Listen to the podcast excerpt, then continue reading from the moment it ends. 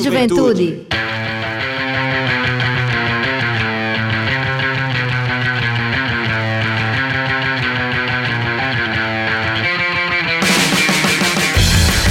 Boa noite, boa noite, Juventude Paraibana, muito boa noite. Está entrando no ar o seu programa, o nosso programa, o programa de toda a juventude da Paraíba, o Fala Juventude. Aí, galera, o Fala Juventude entrando no ar mais uma quarta-feira, hoje dia 1 de setembro de 2021, são exatamente 18 horas na capital de todos os paraibanos e paraibanas, nossa querida cidade de João Pessoa. E você que está aí conosco agora, nos ouvindo, está acompanhando o programa Fala Juventude, o programa mais jovem do Rádio Paraibano, que é uma iniciativa da Secretaria Executiva da Juventude, em parceria com a empresa Paraibana de Comunicação, através da sua, da nossa, da querida Rádio Tabajara FM 105,5. É uma satisfação estar com você mais uma quarta-feira conversando sobre políticas públicas para a juventude, sobre o rolê da juventude nesses últimos dias, né?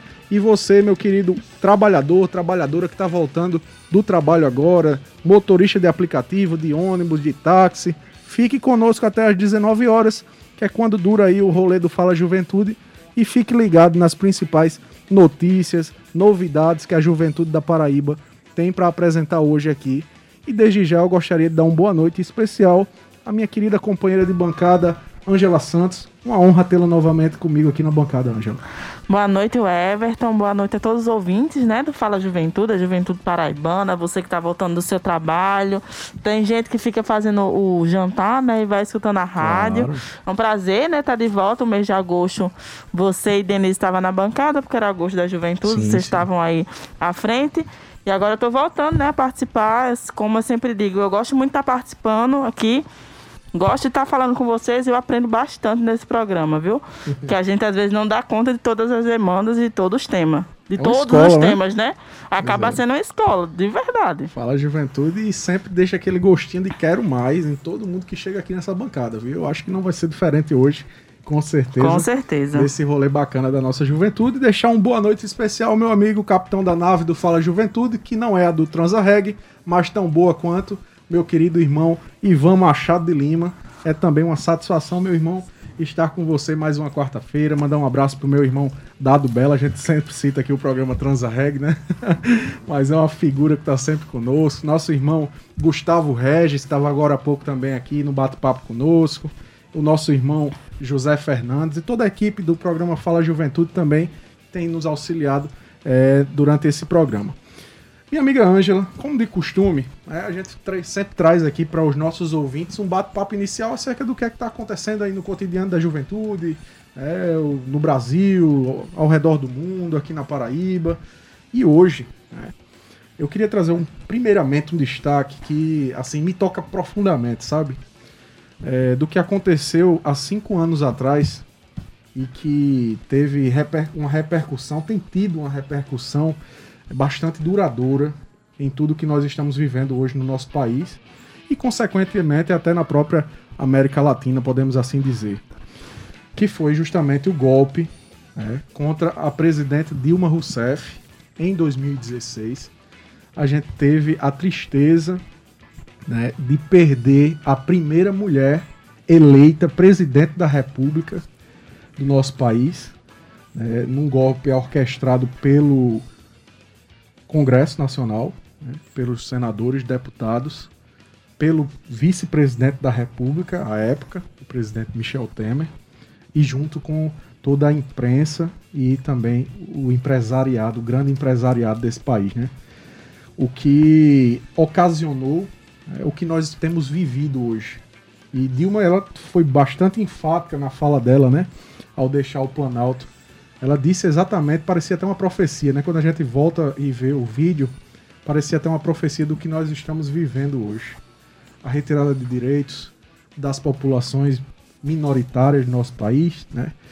A, a, a, retirada de investimentos com relação a políticas públicas, ela falava até da própria juventude, e, e, de fato é o que está acontecendo hoje em nível nacional. A gente comentava, eu e a Denise, como você disse no último programa, que a secretária de Nacional de Juventude veio à Paraíba e sequer comunicou a, a, a secretária estadual, aos gestores estaduais que estaria aqui para a gente poder fazer uma agenda em comum.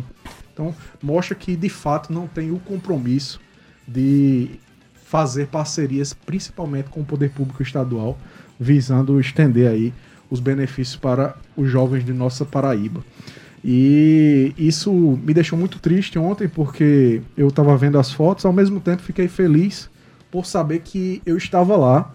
É, eu fiz até um, uma postagem no Instagram, e nessa postagem eu coloquei uma foto ao lado de companheiros né, da, da época que a gente lutou contra o, o golpe da presidenta Dilma Rousseff. E eu me emocionei muito, mas ao mesmo tempo eu fiquei muito triste, muito triste. Não porque foi um golpe contra Dilma Rousseff, mas porque foi um golpe contra o povo brasileiro, contra aqueles que mais precisam, contra aqueles que hoje estão passando por diversos problemas e o poder público não tem chegado para uh, solucionar esses problemas que essas pessoas enfrentam. Então é, é muito lamentável, né?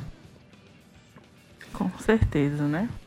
E, e somado a isso, é, eu, eu, estava vendo também um, um, o podcast da Folha de São Paulo, o Café da Manhã, e eles falavam também com relação à Fundação Palmares. A gente está vendo também, dentro desse pacote de, de, de, coisas ruins que vieram aí após o golpe de 2016, ah, com a eleição do atual presidente, a gente teve aí a nomeação de um sujeito que eu não consigo compreendê-lo. É paradoxal. De um é. sujeito que foi colocado numa posição de uma fundação que é pela luta étnico-racial, né? uma posição estratégica ali, né? Para a gente poder andar em políticas públicas nesse sentido. E ele é colocado ali para praticamente desfazer o que foi feito, para desmontar e, e, e, se colocar como um, um, um negro de extrema direita, mas para é, satirizar praticamente, né? Satirizar a militância negra, os movimentos negros. Então, assim, é uma vergonha ter é, o Sérgio Camargo ali. Eu Sim. digo isso como uma mulher negra, é uma vergonha. E falo de um caminho tipo, eu não tenho muita vivência nos movimentos negros, não tenho essa vivência de militância, mas sou uma mulher negra e sei da importância.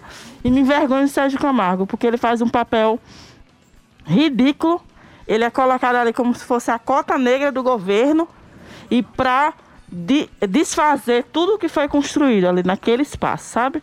É uma vergonha, na verdade. Ele está ali só para chamar a atenção, desmontar as coisas e satirizar as nossas lutas, né? Pois é, é uma, é desconstrução, assim como nós falamos anteriormente, da política nacional de juventude, que hoje está sendo. está havendo um grande desmonte, né, a começar pela retirada da Secretaria Nacional de Juventude da Presidência da República e depois jogá-la para dentro de um ministério. E não é diferente com a Fundação Palmares, como você disse, uma fundação extremamente estratégica, histórica da luta do, do povo negro no Brasil, um país que viveu a, a escravidão da pior forma possível, né, durante 300 anos e que ainda carrega marcas é, muito profundas na sociedade. E hoje o Ministério Público do Trabalho, é, hoje eu estava ouvindo justamente nesse sentido aí. Exatamente, né? A denúncia em relação Sim. dos funcionários sobre assédio, né? Exato. Assédio moral, assédio moral da instituição, perseguição ideológica. ideológica. Então, é, é isso que o Sérgio Camargo promove ali, perseguição ideológica, assédio moral, entendeu? Uma destruição das coisas. Eu espero que esse inquérito do, do Ministério, Ministério Público, Público do Trabalho ande e que esse homem seja destituído. Agora dá medo de uma destituição e chegar a uma coisa pior, né? Porque sai um, sempre chega uma coisa pior, é. gente. Eu pensava que no Ministério da Educação ia melhorar, né? Mas não, não melhorou, não. Não melhorou, não, né? Não melhorou, não. Seguiu sempre a... que sai um, entra um pior. A mesma assim. cartilha. Você fica até com medo do que vai, do que vai sair, assim. Do, não vou nem dizer a palavra, mas enfim, dá até medo. Mas enfim, alguém é tem que dar um, um basta ali e alguém tem que botar a pessoa no lugar dos desmandos, né? E eu espero que esse processo aí do, M, do Ministério Público do Trabalho dê encaminhamento, que ele não seja engavetado. Excelente. E a gente trouxe ainda aí, nessa pauta das, da é, equidade racial, né, a, a, discussão acerca da, dos direitos dos povos indígenas do Brasil. Né? E também foi outro destaque que o Café da Manhã da Folha de São Paulo trouxe, falando que milhares de indígenas estão acampados né, em, em Brasília para protestar contra o marco temporal, uma tese jurídica que pode ser julgada pelo STF nesta semana e que, se for aprovada, deve travar demarcações de terras indígenas no Brasil. Para você que está em casa, está nos ouvindo, o marco temporal ele foi criado pelo próprio STF em 2009 é, e ele diz que os indígenas, os, os povos indígenas brasileiros, os povos originários, eles só têm direito à terra que ocupam se eles já estavam lá antes da promulgação da Constituição em 5 de setembro de 1988. Ou seja, é como se o índio que sempre viveu no país, né, que sempre ocupou as terras antes dos, dos colonizadores chegarem, eles não tivessem direito se eles não estivessem ocupando determinado local ali é, antes da, da Constituição de 1988. Então é um absurdo, é um absurdo tamanho, isso é um absurdo até pelo próprio STF ter aprovado isso em 2009 é, e pela discussão que nós estamos tratando ainda hoje com relação com todos os avanços no que diz respeito às políticas de igualdade racial, do direito à terra, né, que ainda é muito controverso no Brasil, embora a Constituição ela preveja isso, mas a gente tem uma série de ruralistas é, que estão aliados aí ao Congresso e também ao presidente da República para barrar é, justamente essa demarcação de terras. E eu acho importante registrar, é, o Everton, assim, eu gosto muito de escutar jornais, podcasts, essas coisas quando estou fazendo minhas coisas diárias de casa. E a gente também tem que demarcar quem é esse tipo de ruralista, né? Porque o grande latifundiário, aquele que vende para fora, ele não está muito interessado nessas coisas porque ele sabe que quando chega no mercado internacional, o produto dele não é comprado se não tiver certo tipo de certificação. E o mercado internacional está interessado muito na questão da pauta indígena, Sim. na questão do desmatamento. Então o mercado internacional ele não está comprando coisa que vem de terra indígena, de desmatamento. Ele quer certificação. O agropecuário sério, ele não está interessado nessas coisas. Quem está quem, quem tá interessado em desmatamento tudo? é aquele garimpeiro, é o madeireiro ilegal, né? Sim. É a galera mais da ralé que nem vende tanto pro mercado internacional, entendeu? Que tá que quer essas pautas e que tá ali pressionando. Agora, a gente pergunta aqui no Brasil, por que pessoa, as pessoas que fazem coisas na, na ilegalidade estão com tanto poder e tá pautando a pauta pública hoje? Pois é. Né? Isso é uma é vergonha. É uma vergonha. E a gente se preocupa muito, né? Como gente, nós estamos falando aqui do golpe nós, que aconteceu em 2016, os desmontes que estão acontecendo desde então. É, e a gente tem feito questão de pautar tudo isso aqui no programa Fala Juventude, porque além de ser um programa interativo para a juventude, um programa de novidades de políticas públicas para a juventude, é também um programa educativo né, com relação à própria formação midiática, né, educação midiática e a educação e formação cidadã da juventude.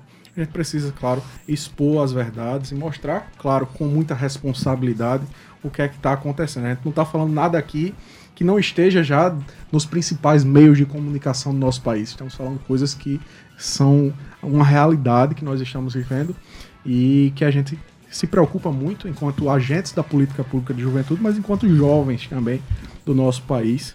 Mas vamos deixar um pouquinho esse papo né, nacional de lado, porque realmente a gente tem se entristecido muito. Esperamos né, que isso melhore. O Fala Juventude ele tem um compromisso de sempre trazer essas pautas. Nós entrevistamos a, a Darly Tupinambá, que ela é do povo Tupinambá, né, lá no Pará, e também é conselheira nacional de juventude, esteve conosco aqui no mês de abril. O Daniel Fagiano, que também trabalha diretamente na ONG Maíra com os povos indígenas. Então, a gente tem feito esse trabalho, além da própria pauta racial, né, da igualdade racial, a gente tem trazido também aqui, em parceria com a Secretaria da Mulher e Diversidade Humana. Mas eu queria saber, minha amiga Ângela, falando ainda do governo, de secretarias, qual é a novidade que você trouxe? Porque você disse, olha, tem uma novidade, novidade hoje para trazer a população paraibana e não posso deixar de trazer esse destaque. Olha só, o programa Habilitação Social, ele está com a segunda chamada de selecionados. Então, assim, você que se inscreveu, que não tinha sido chamado ainda, que estava como classificado, certo? É, as listas já estão lá, as listas de chamados selecionados. Então, verifica se teu nome está lá, se foi selecionado. Por quê? Porque o envio da documentação é até o dia 5. Então você precisa enviar essa documentação para que o processo seja feito, né, análise documental e que você possa garantir aí a sua habilitação gratuita, né, de forma gratuita. Isso é um programa do governo, foi aberto esse ano com 5 mil vagas, certo? Então, verifica. A primeira chamada já foi feita desde abril, a gente já encerrou aquele processo. Então, você que fica como classificado, vai lá no site habilitaçãosocial.pb.pb.gov.br para verificar, tá bom? É só ir lá no ícone que tem lá, assim, segunda chamada, verifica que se teu nome está lá e envia a documentação para não perder esse processo, para não perder a tua vaga. Essa é uma iniciativa de quais secretarias? Então, essa é a iniciativa da Secretaria de Desenvolvimento Humano, juntamente com o Departamento de Trânsito da Paraíba, juntamente com o Detran. Ótimo, muito bem. Que coisa boa, né? Então, novidade bacana aí para você que está nos ouvindo. Se você ainda não acessou, faça esse acesso lá no portal do governo da Paraíba e fique por dentro desse direito importante né, que a Secretaria de Desenvolvimento Humano e o Detran da Paraíba estão preparando. E ainda falando sobre as ações do governo da Paraíba, né, recentemente, meu amigo Ivan, nós encerramos o Agosto das Juventudes, é, especificamente aí no, dia, no, no último dia 31, com uma palestra para os jovens lá da cidade de Vieirópolis, no sertão paraibano é, sobre o protagonismo da juventude, mas oficialmente a gente encerrou no dia 29 com um grande show de encerramento do Agosto das Juventudes no Teatro Paulo Pontes.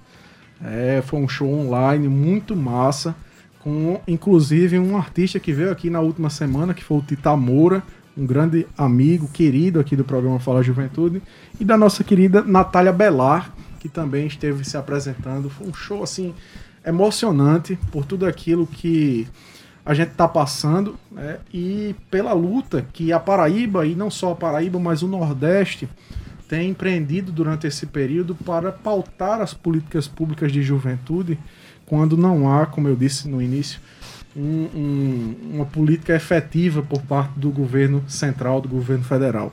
Então, a gente realizou o Agosto das Juventudes, mesmo diante das dificuldades. São dois anos de Agosto das Juventudes na pandemia, a gente conseguiu realizar esse ano, especificamente foi criado pelo governador João Azevedo o Agosto das Juventudes como uma política de Estado. Antes ele era o mês da juventude e ele era uma iniciativa do gestor. Se ele quisesse fazer ou não, ele faria e esse ano não, ele foi institucionalizado como uma política pública é, todos os anos no mês de agosto. É, inclusive colocando a responsabilidade para todos os poderes, tanto o poder legislativo, o poder executivo e também o poder judiciário no sentido de trabalharem juntos por políticas para a juventude. Então foi uma conquista muito boa. A gente teve o lançamento do programa Qualifica Juventudes, que é um programa de qualificação profissional em parceria com o Sistema Nacional de Aprendizagem Rural e o Sistema de Apoio às Pequenas e Micro e Pequenas Empresas, que é o SEBRAE. Também trabalhando cursos na área de agricultura, para a juventude, mas ah, na área de empreendedorismo e gestão de negócios também. Então a gente também vai estar tá destinando para 65 municípios paraibanos esses cursos, inicialmente, pelo Qualifica Juventude. O governador lançou isso com a secretária Rafaela Camaraense no dia 2, na abertura oficial.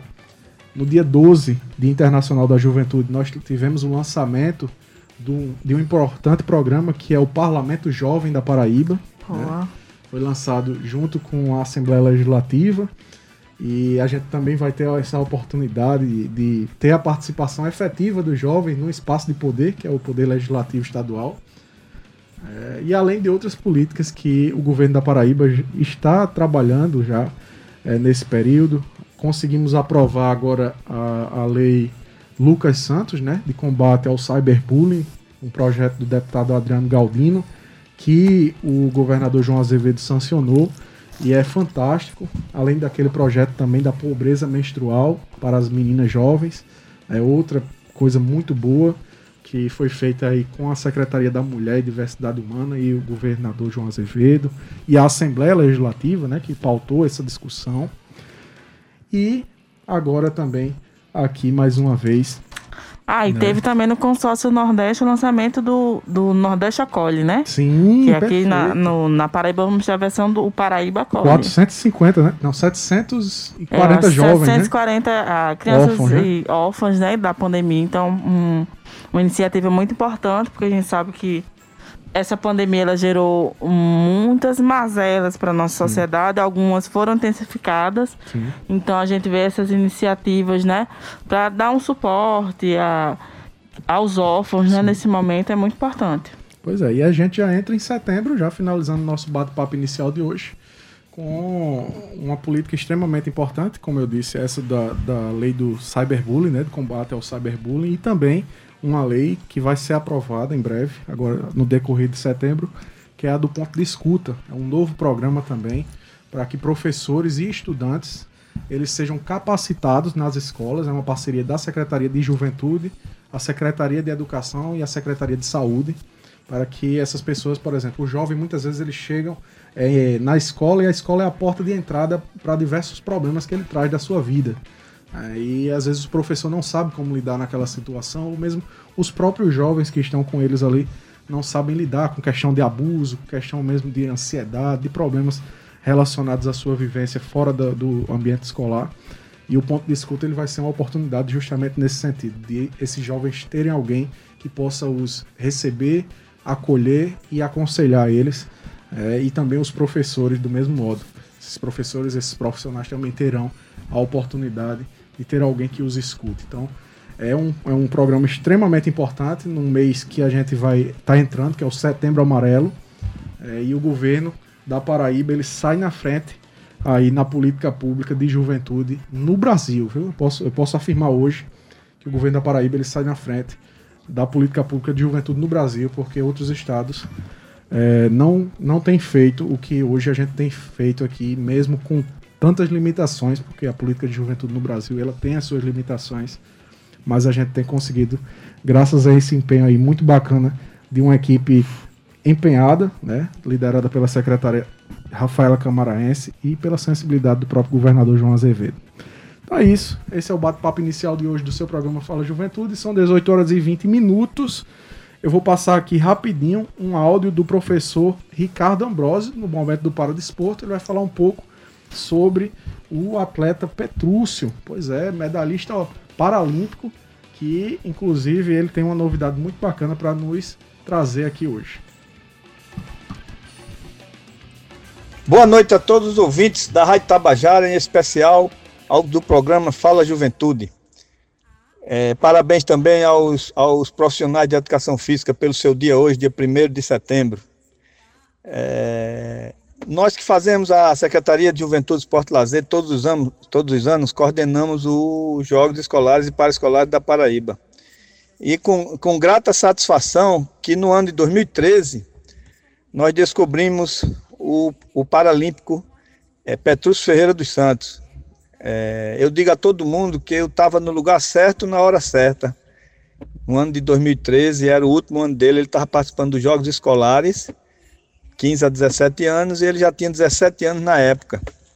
E eu lá em cima no ginásio, assistindo aquele menino correndo, jogando com a deficiência que ele tem. Aí, então eu entrei em contato com, com o pessoal aqui da nossa secretaria e perguntei pela deficiência dele qual seria a modalidade que ele se encaixaria nos jogos paraescolares. Então o pessoal disse que era o 100 metros, 200, arremesso de peso, é, salto em distância. Então, em dado momento, quando terminou o jogo, eu desci e fui perguntar ao professor dele se Petrúcio tinha interesse em participar dos jogos paraescolares. No mesmo momento, ele chamou Petrúcio e perguntou: Petrúcio, você tem interesse em, em participar de jogos paraescolares? Daqui, seria da, da, uns três meses depois ou quatro. Aí Petrúcio, tenho, como é que eu faço? Aí foi quando eu entrei. Eu disse: Petrúcio, você não precisa fazer nada.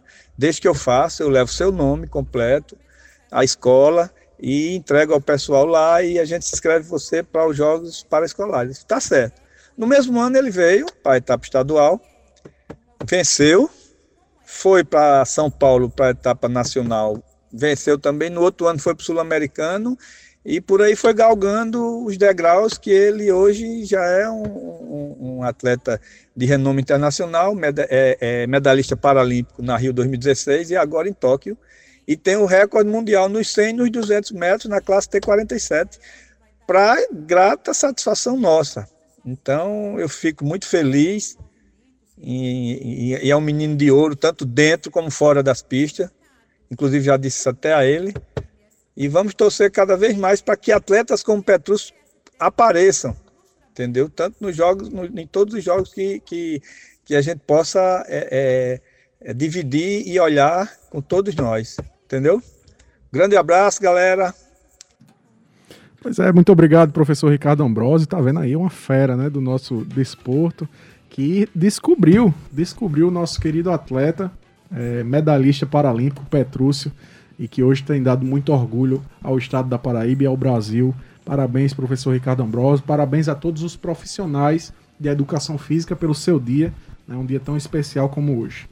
Sem mais demora, eu queria destacar para você aqui no seu destaque da juventude de hoje aquela velha parceria com o Centro de Integração Empresa Escola é, e a nossa querida supervisora do CIE nos mandou aqui vagas para você, jovem, é, que está querendo aí um estágio a Caixa Econômica, com o programa de estágio, está com vagas abertas para os cursos do ensino médio e técnico, educação de jovens e adultos e nível superior. Consulte os cursos, veja só quais são os cursos que a gente tem lá no site da Caixa Econômica, certo? Tem direito a bolsa auxílio. Estudantes do ensino médio ou técnico receberão 400 reais por mês, com uma jornada de 4 horas por dia 20 horas semanais, 500 reais por mês, jornada de 5 horas por dia e 25 horas semanais. E o ensino superior terá uma bolsa aí de mil reais por mês, com jornada de 5 horas por dia e 25 horas semanais. O auxílio transporte é no valor de 130 reais por mês para os do ensino médio e também para o do ensino superior. As inscrições e a prova online estão é, previstas para o dia 20 é, do 8 né, de 2021.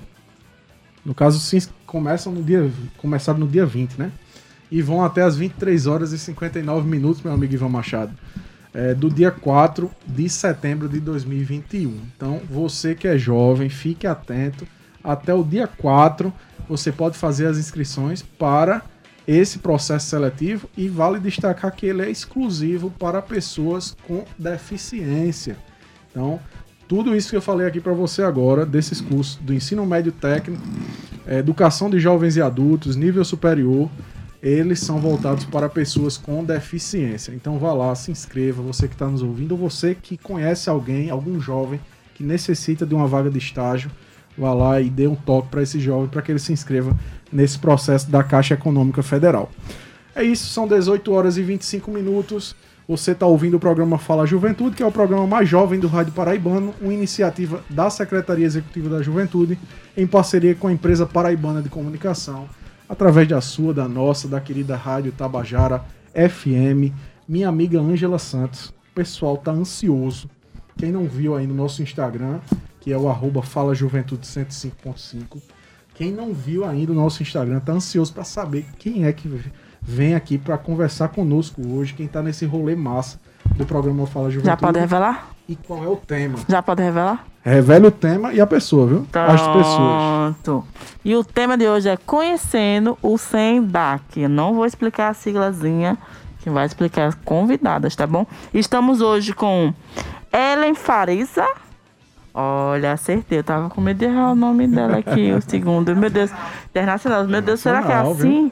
Mas eu acertei. Falei que Eren Faliz é vice-presidente do SENDAC. E estamos com Mabel Dias, jornalista e assessora de comunicação do SENDAC. Eu vou pedir, meninas, para vocês se apresentarem ao nosso público, tá bom? Boa noite. É, eu sou Ellen Fariza. É, estou né, como vice-presidente do SENDAC. É, e a gente vem atuando aí na, na Paraíba inteira, né?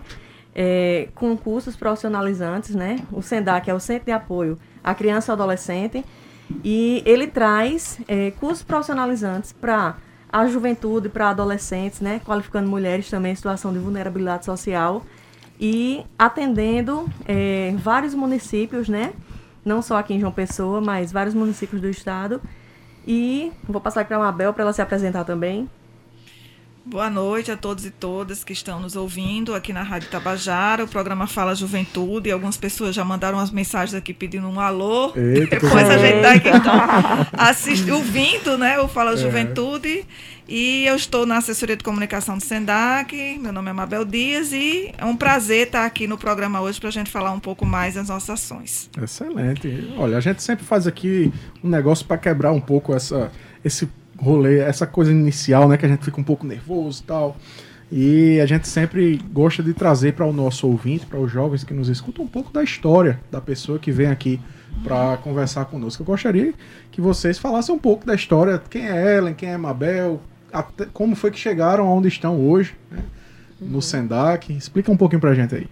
Pronto. É, eu, é Ellen, né, no caso, é, venho de uma graduação né, na área administrativa é, e venho também do trabalho no movimento de mulheres, né?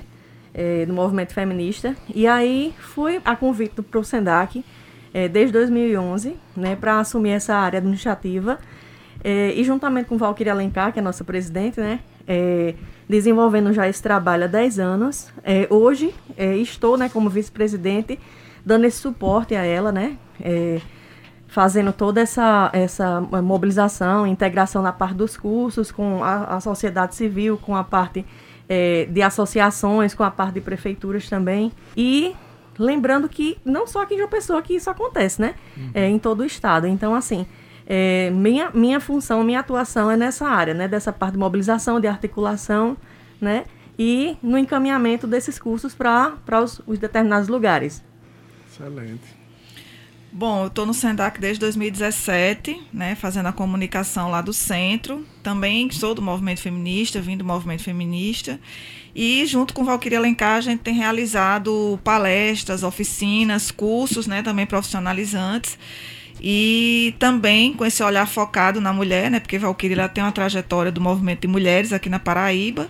Então ela trouxe também esse olhar dela, né, para as mulheres também, para o SENDAC.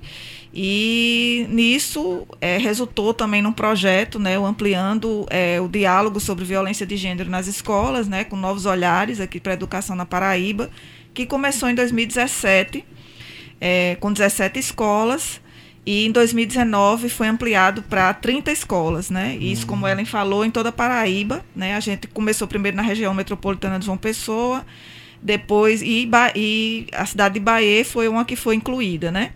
Nessa na região metropolitana 2017. E em 2019 foram 30 escolas, né? Entre essas escolas é aqui em João Pessoa, em Santa Rita, no Conde, Sobrado, Patos e Campina Grande, também a gente fez em três escolas lá. E desse projeto voltado para os adolescentes, né, das escolas do ensino médio. Uhum. E nesse projeto foram várias atividades que foram realizadas. Perfeito. Queria que vocês falassem um pouco é, para os nossos ouvintes o que é o SENDAC. O SENDAC, porque muita gente tem, tem a dúvida, né? E eu mesmo tinha essa dúvida. O SENDAC, ele é uma organização é, não governamental, ele faz parte do governo da Paraíba. Explica um pouquinho como é essa dinâmica do SENDAC. Certo. É, o SENDAC, ele é uma organização não, govern não governamental, certo? É, que trabalha em parceria né, com Estado e com também prefeituras. Né? Uhum. Então, assim, ele é, atua nessa, que, nessa questão do, do, das profissionalizações e a gente atua com as parcerias. Né? Uhum. Um exemplo, a gente tem parceria com o LOTEP, com o FUNCEP, Secretaria de Desenvolvimento Humano, né?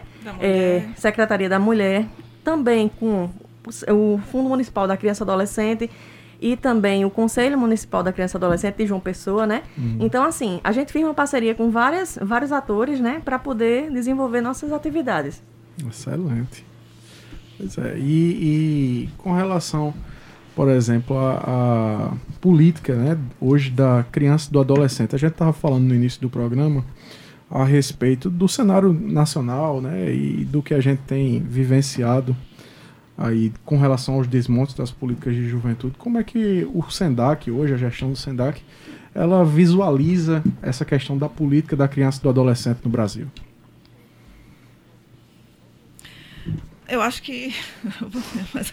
é, assim, o, o, o Sendac, ele tenta dar um suporte, né? É, maior à questão da criança adolescente na, na parte de tanto é, profissionalizar essas mães que estão em situação de vulnerabilidade social, né? Uhum. Como também já profissionalizar é, os adolescentes para que eles já possam começar a ser inseridos no mercado de trabalho, né? Por isso que Sim. a gente prima por essa qualificação, né? É, profissional já desde, desde a adolescência. Inclusive, é, a gente está com algumas inscrições abertas agora é, para um curso que está acontecendo no Colinas do Sul. Quer dizer, está acontecendo, não vai acontecer, está com as matrículas abertas, né?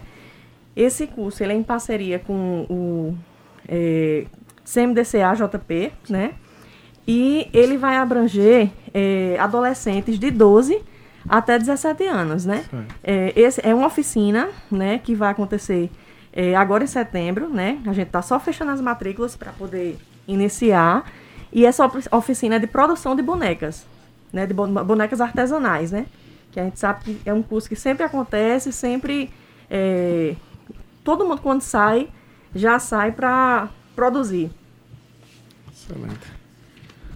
Minha amiga Ângela, você tem Atualmente eu vi que vocês têm, têm a sede aqui em João Pessoa, né? E tem alguns umas sedes, né? Como se fosse sede em outros municípios, né? Em que municípios e ao todo vocês conseguem muitas parcerias com os municípios da Paraíba? A atuação de vocês tem chegado, alcançado como assim na Paraíba? Exato. A gente tem três sedes, né?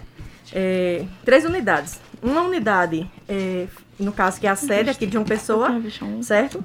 A de João Pessoa, é, ela é localizada na Avenida João Machado, aqui no centro. Temos outra unidade é, em Campina Grande, no centro de Campina Grande também, na Avenida Padre Biapina. E temos uma unidade em Pombal. É, a de Pombal também é no hum. centro, na rua Coronel João Leite. Então, assim, a gente tenta é, otimizar esse atendimento nos locais mais centrais né, das uhum. cidades para poder abranger o máximo de pessoas possíveis. Mas essas são as unidades é, fixas né, do SENDAC. E aí as parcerias, quando são realizadas com prefeituras, com associações, elas vão, no caso, é, acontecer nos locais definidos por, por esses parceiros. Uhum. Entendi. Pois é, com relação é, hoje a esses cursos profissionalizantes, né? Vocês falaram que trabalham com jovens de 12 a 17 anos, nesses cursos especificamente. Dentro do SENDAC, há uma limitação apenas para crianças e adolescentes? Por exemplo, aqui o Fala Juventude a gente trabalha com jovens de 15 a 29 anos. Né? A Secretaria de Juventude, a Política Nacional de Juventude de jovens de 15 a 29 anos. O SENDAC ele também atende jovens fora dos 18 anos, dessa faixa da adolescência? Atende sim. É, tanto é, o público atendido é adolescente, mas também jovens, né? E também sem limite de idade. Nós já tivemos uhum. cursos lá de informática que foram abertos, é, até numa parceria com o FUNCEP, que não tinham é, limite de idade. Tivemos até idosos fazendo curso de informática que nunca tinham mexido no computador. Uhum. Né? E uhum. assim, ficaram totalmente qualificados, né? E é, idosos até de 78 anos. Que bacana. Né? Então, assim, não tem limite para você aprender, né? Não tem limite para a educação.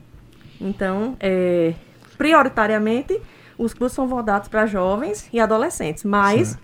dependendo do convênio, a gente pode ir até Excelente, viu? E os cursos do Sendac são muito procurados, assim. Quando a gente não estava no período antes da pandemia, né? Uhum. Tinha as turmas, né, Ellen? Muita gente participava e um dos cursos era de conserto de ar-condicionado, né? De uhum. reparo e tal, essas coisas.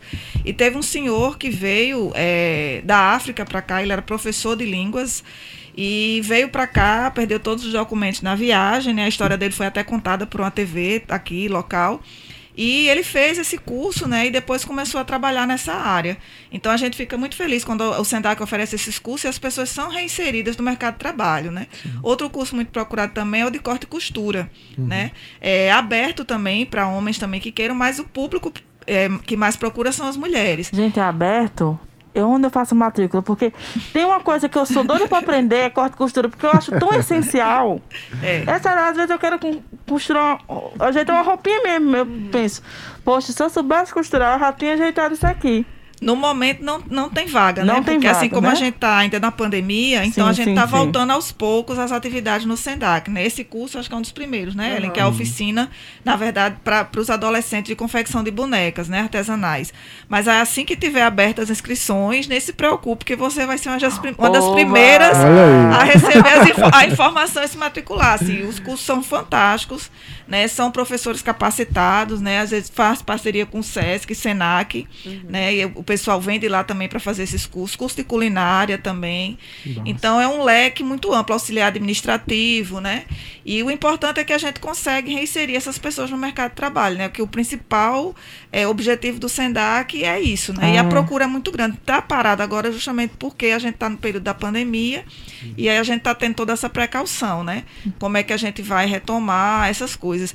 E voltando também ao projeto, ampliando o diálogo, né? Sobre, eh, sobre gênero na escola, o objetivo dele era justamente formar, né, levar o conhecimento de estudantes, professores, gestores das escolas sobre a temática da violência contra as mulheres, né? e também aprofundar a compreensão dos alunos das alunas sobre a legislação protetiva às mulheres, a Lei Maria da Penha, a Lei do Feminicídio, né? É, o combate à LGBTfobia, o combate ao racismo, promovendo uma educação para os direitos humanos, né, para a igualdade de gênero, a partir desse ambiente escolar.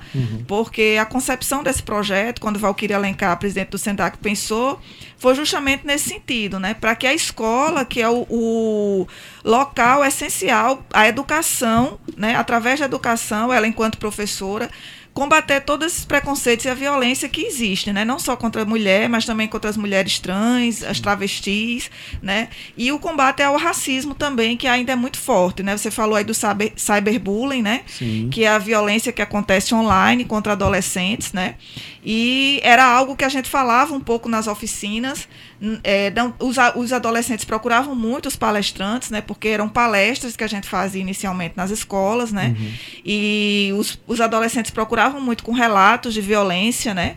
E dessas, dessas, dessas palestras a gente formou comissões de enfrentamento à violência contra as mulheres, né? Para justamente é, incentivar os adolescentes a já conhecer a legislação, como se proteger, como denunciar, né? Muitas meninas denunciavam casos de violência que as mães sofriam, que elas mesmas sofriam do namorado, entendeu?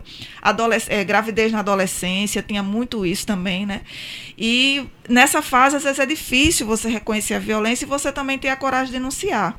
Né? E o SENDAC, ele conseguiu, com esse projeto, mobilizar muitos adolescentes, né? mais, quase 3 mil adolescentes, mais de 3 mil adolescentes, para levar todo esse conhecimento, né? E a gente também fez palestras fora é, é, da- das escolas. E fizemos um evento em 2019, onde foi lançada a campanha por todos nós e por elas, né, que foi no auditório da OAB e contou com a participação do Procurador da República, doutor Luciano Maia, Lu- Luciano Maris Maia, é, representantes da OAB também, né, e a capitã Dayana da PM, a secretária Lida Moura e outras pessoas também, onde a gente fez através de folders e cartazes que foram também eh, colocados em supermercados e farmácias aqui. O Sendac fez essa parceria para justamente também conscientizar a sociedade dessa questão da violência. Né? Os adolescentes foram, participaram de algumas escolas, porque também era uma atividade extraescolar, Sim. junto com eles, né? e divulgando esse material para trabalhar bastante essa questão do combate à violência contra a mulher. E aí, em 2019, infelizmente, a gente teve que parar, em 2020, aliás, porque foi quando começou a pandemia, né? em março, que o projeto iria começar em março na terceira edição já. Mas aí, infelizmente, aconteceu isso. Mas a gente, em 2019, atingiu 30 escolas, né, envolvendo as três regionais de ensino, uma parceria também com a Secretaria de Educação do Estado, né, de Ciência e Tecnologia. E foram 30 escolas, né, de Patos, Sobrado, eh, Campina Grande, Cabaceiras. Cabaceiras, Boa Vista, Santa Rita, João Pessoa, né? E teve uma adesão muito boa dos professores, né? Tinha os professores que eram tipo as lideranças daquela escola, então eles se engajaram bastante. Os estudantes também. E ao final a gente fez com que as comissões escolhessem mulheres inspiradoras, né? É, mulheres que eles consideravam, podia ser a sua mãe também, sua tia, sua avó, que eles consideravam é, inspiradoras para a vida deles, né? Que tinham importância na vida deles. E nisso houve uma seleção, né? De 30, es- de 30 mulheres, porque eram mais de 50. E houve essa seleção, a gente iria fazer um evento né, para fazer essa apresentação, mas não foi possível, porque em 2017 a gente fez isso. Uhum. Mas resultou no livro, né, que é o que eu estou aqui agora, que é o Mulheres Inspiradoras, que foi editado, né, publicado pela União, né, editora aqui da, é, ligada à EPC. E entre as mulheres que foram escolhidas tem Margarida Maria Alves, Conceição Evaristo, que é uma escritora negra, né, muito conhecida no Brasil, Valéria Rezende, que também é escritora, mora aqui em João Pessoa. Inclusive, ela foi na escola, na Francisca Ascensão Cunha, e numa escola, foi a João Vinagre, no Conde, fazer palestra lá, né? E foi muito bacana, muito bem recepcionada, porque os estudantes também escolhiam as obras dessas escritoras para estudar. Uhum. Né? As outras eram filme, por exemplo, Marcélia Cartacho, que é paraibana. Então, eles é, foi em 2017, foi homenageada. E aí eles escolheram um filme de Marcélia para representar né? Marielle Franco, que é uma vereadora também, é, Janete Rodrigues, que é da Fundação Carlos José Américo, Malala, é, Cátia de França, Elizabeth Teixeira. Então, essas mulheres fazem parte desse livro e que a gente vai sortear, né? A gente trouxe cinco exemplares Excelente. E no final a gente vai falar um pouco sobre esse sorteio. Aí quem estiver nos escutando, tem um monte de gente aqui mandando mensagem. Mandar um abraço aí pro pessoal Ana Flávia Nóbrega, do curso da, da turma do mestrado, Alcemir Rodrigues, é, Alcemir Freire, aliás, William, é, Lara, Clebson, Lúcia, Tâmara Duarte, que é jornalista também. Um abraço para todo mundo aí que está ouvindo o programa. Ana Flávia Nóbrega é a mesma do esporte? Essa mesma. Eita, um abraço para ela, torcedora do Campinense. Tá é, está escuta, aqui né? sintonizada na Tabajara. Ela não deixa a Tabajara, é, viu? É, raposeira, viu, Ivan? Não deixa a Tabajara, ó. Tá é, ouvindo aqui. Mulher de luta e tá com a gente sempre aqui, uma jovem jornalista, né? Exatamente. Pois é. Minha amiga Mabel, minha amiga Ellen, eu vejo aqui que na cartilha que vocês nos trouxeram, tem uma série de ações, meu amigo Ivan Machado e minha amiga Ângela, que o Sendac ele realiza hoje para os jovens e que muitas vezes as pessoas não conhecem, né? Por exemplo, eu estou vendo aqui oficinas de autoestima e identidade com jovens e mulheres. Hoje existe, durante esse período né, aí da, da pandemia, a gente está falando um pouco sobre essa questão da saúde mental, estamos entrando no mês que trata sobre essa questão da saúde mental e essa questão da autoestima, da identidade, ela é muito forte, principalmente nas escutas que nós fazemos com os jovens e dos problemas que eles colocam para a gente sempre que a gente faz essas visitas nas escolas, é, na, nos ambientes das, da, das prefeituras municipais, como a gente fez agora no Agosto das Juventudes.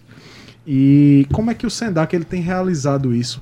Nesse período da pandemia, houve essas oficinas? Vocês pretendem abrir novamente vagas para essas oficinas para que esses jovens aqui da Paraíba tenham acesso? Como é que se dá esse processo? É, durante o, é, o tempo da pandemia, né, tanto o ano passado quanto esse ano também, a gente fez algumas atividades nas associações, né? É, e não foram oficinas, mas foram palestras, né? É, nós tivemos um convênio é, com o Conselho Municipal da Criança e Adolescente e entregamos alguns kits né, de material de higiene pessoal, uhum. né? Porque a gente quis sair dessa questão de, de alimento, né? Sim. Todo mundo, algumas instituições, até mesmo as escolas entregam alimento, então vamos entregar uma, uma questão que, que traga a questão da higiene é, pessoal e também é, da higiene para a pandemia, né? Então, nesse momento de, de distribuição, a gente aproveitou, né? E fez algumas palestras, né? Com esse público que estava recebendo esses produtos.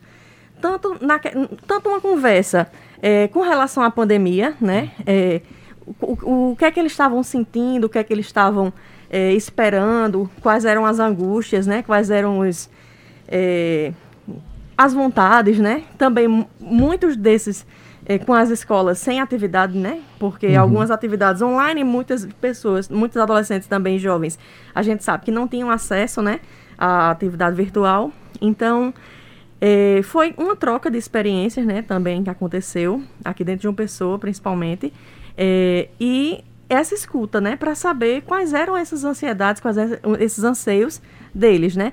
Então, assim, nesse momento, é, a gente utilizou esse momento das entregas, né, para fazer essa conversa e essas, e essas palestras, né, e esses, é, esses diálogos, né? Sim. Mas, retomando, vamos novamente voltar a, a nossas atividades normais, né? Ótimo, porque realmente é, é, é um tema extremamente importante. Com certeza. É, e ainda mais, como eu disse, nessa discussão que nós temos tido hoje, a, eu acho que é urgente que a gente fale para os jovens que ele deve é, ocupar esses espaços, né? Uhum. aprender um pouco mais sobre essa questão mesmo da, da, de autoafirmação desses uhum. jovens, da liberdade que eles têm como protagonistas, né? de escreverem a sua própria história, que esses jovens são sujeitos de direitos e que as diversidades desses jovens devem ser respeitadas.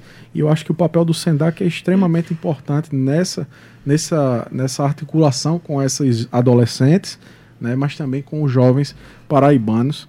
E vocês trouxeram aqui, não sei se você tem uma pergunta agora, Ângela, para fazer, mas eu posso tem fazer depois. Tem uma pergunta, tem uma observação. É, nessa, essas parcerias que vocês fazem com a escola, né? Eu tenho muitas memórias afetivas uhum. da época de escola. Acho que todo mundo que estudou, escola pública, particular, tudo, uhum. sempre tem algumas parcerias de palestras e tal. Então eu tenho uma memória afetiva muito grande dessas palestras, porque eu aprendia tanto nesses momentos, Sim. que eram diálogos que eu não tinha na aula. É um então, momento, licença, é um momento diferente, né, dentro é um da escola e que às escola. vezes de repente aquela horinha, duas horas ali que você passa vendo uma coisa diferente do que do que é o, a atividade escolar, já direciona para outros caminhos. Já né? direciona para os outros caminhos. Então eu acho muito bacana, né? Você estava falando do, do trabalho que vocês fizeram, que resultou, né, nesse livro, dessa campanha. Então eu acho muito bacana esse tipo de parceria nessa relação com as escolas, porque muda o dia a dia dos alunos, às vezes traz uma temática que não é abordada na sala de aula. Uhum. Eu entendo, às vezes o professor não vai ter tempo de abordar tudo. Sim. E às vezes traz uma temática que aquele aluno não estava passando, não conhecia o que era e ele né, dá uma transformada na vida. Então, assim, eu tenho uma memória afetiva muito grande desses momentos. Então, eu queria parabenizar, né? A instituição, né, por, pelo trabalho, assim.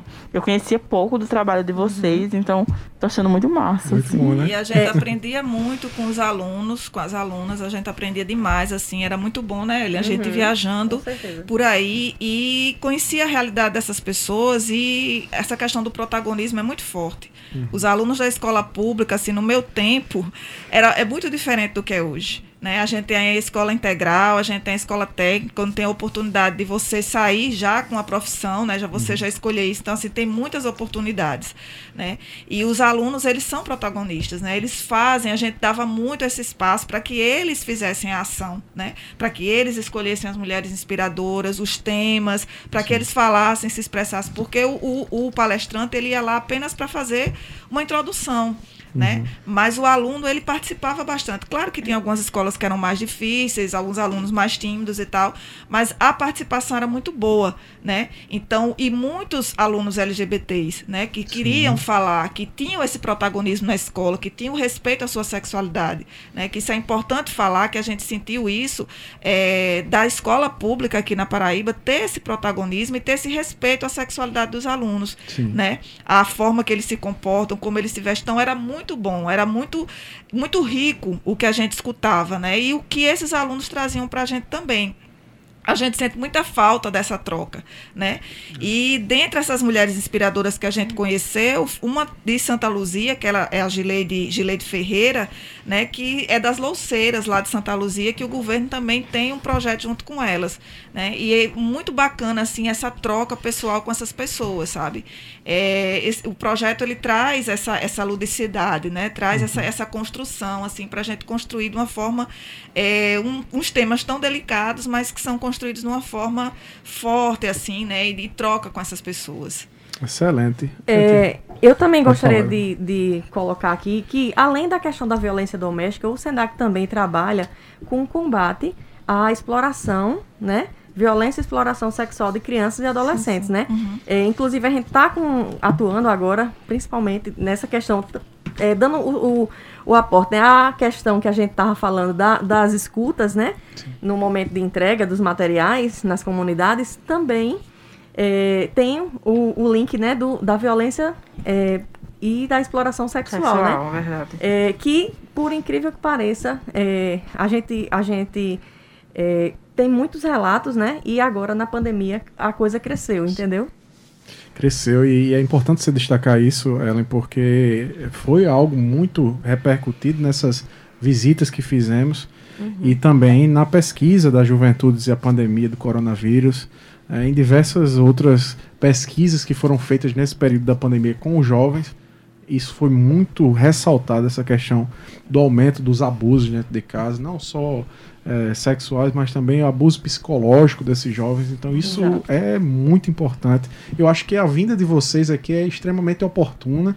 Agradecer mesmo a Naná Garcês, que fez Sim. essa ponte, né? Naná é maravilhosa. Pois é, nossa né? diretora-presidente. E é uma honra dizer, inclusive, que vocês estarão agora como parceiros aqui do programa Fala Juventude, o, o SENDAC, uhum. né, anunciar oficialmente essa parceria a partir de hoje. E queria que vocês falassem agora, a gente está encerrando nosso programa, são 18 horas e 54 minutos. Falassem agora nesse finalzinho sobre o sorteio e sobre como a, a, a juventude, a população paraibana pode conhecer mais do SENDAC. Pronto. É, o, só para fechar, né, da nossa estrutura do SENDAC, é, o SENDAC, ele, ele, a unidade aqui de João Pessoa, é, e a, as outras unidades também, mas principalmente aqui a de João Pessoa, ela tem um parque produtivo, né? É, nós temos lá é, cozinha experimental, experimental é, uma estrutura de salão de beleza, né, para qualificar as pessoas, uhum. é, de marcenaria, máquina né? de costura, né? A costuraria, aqui, a própria costuraria, né, também que é, sempre sempre tem uma demanda muito grande. É, temos também serigrafia, porque muitas vezes os cursos são associados. Faz um de costuraria, depois já faz o de serigrafia, né? E fica qualificado nas duas atividades. Então, assim, é, procurem o Sendac. É, eu queria deixar aqui os telefones da gente, né? É, 3218 5090, 3218 5089 e 3218 5086. Esses três telefones estão lá à disposição para a gente fazer matrícula, para a gente dar informação, né? É, para a gente também, é, se a, a, alguma pessoa quiser fazer parceria de associação, é, ou municípios também quiserem fazer parceria, através desses três telefones a gente faz todo o contato. E também, é, mais uma vez, falar daquele nosso, do nosso curso, né, que está aberto, é, no Colinas do Sul, né, de bonecas artesanais, certo? Está uhum. com matrículas abertas. Então, através desses três telefones, vocês podem entrar em contato para poder fazer essas matrículas. Lembrando que é para adolescente, né? De 12 até 17 anos e 11 meses pode se matricular. Excelente. Falando sobre o sorteio do livro, a gente está com cinco livros, né? Mulheres inspiradoras. Pena que não dá para mostrar, né? Mas é muito lindo a capa, certo? Vocês podem tirar foto depois de Acompanhe pelo aí. Instagram. É muito linda a capa, assim. O livro está muito bacana, muito bonito mesmo, né?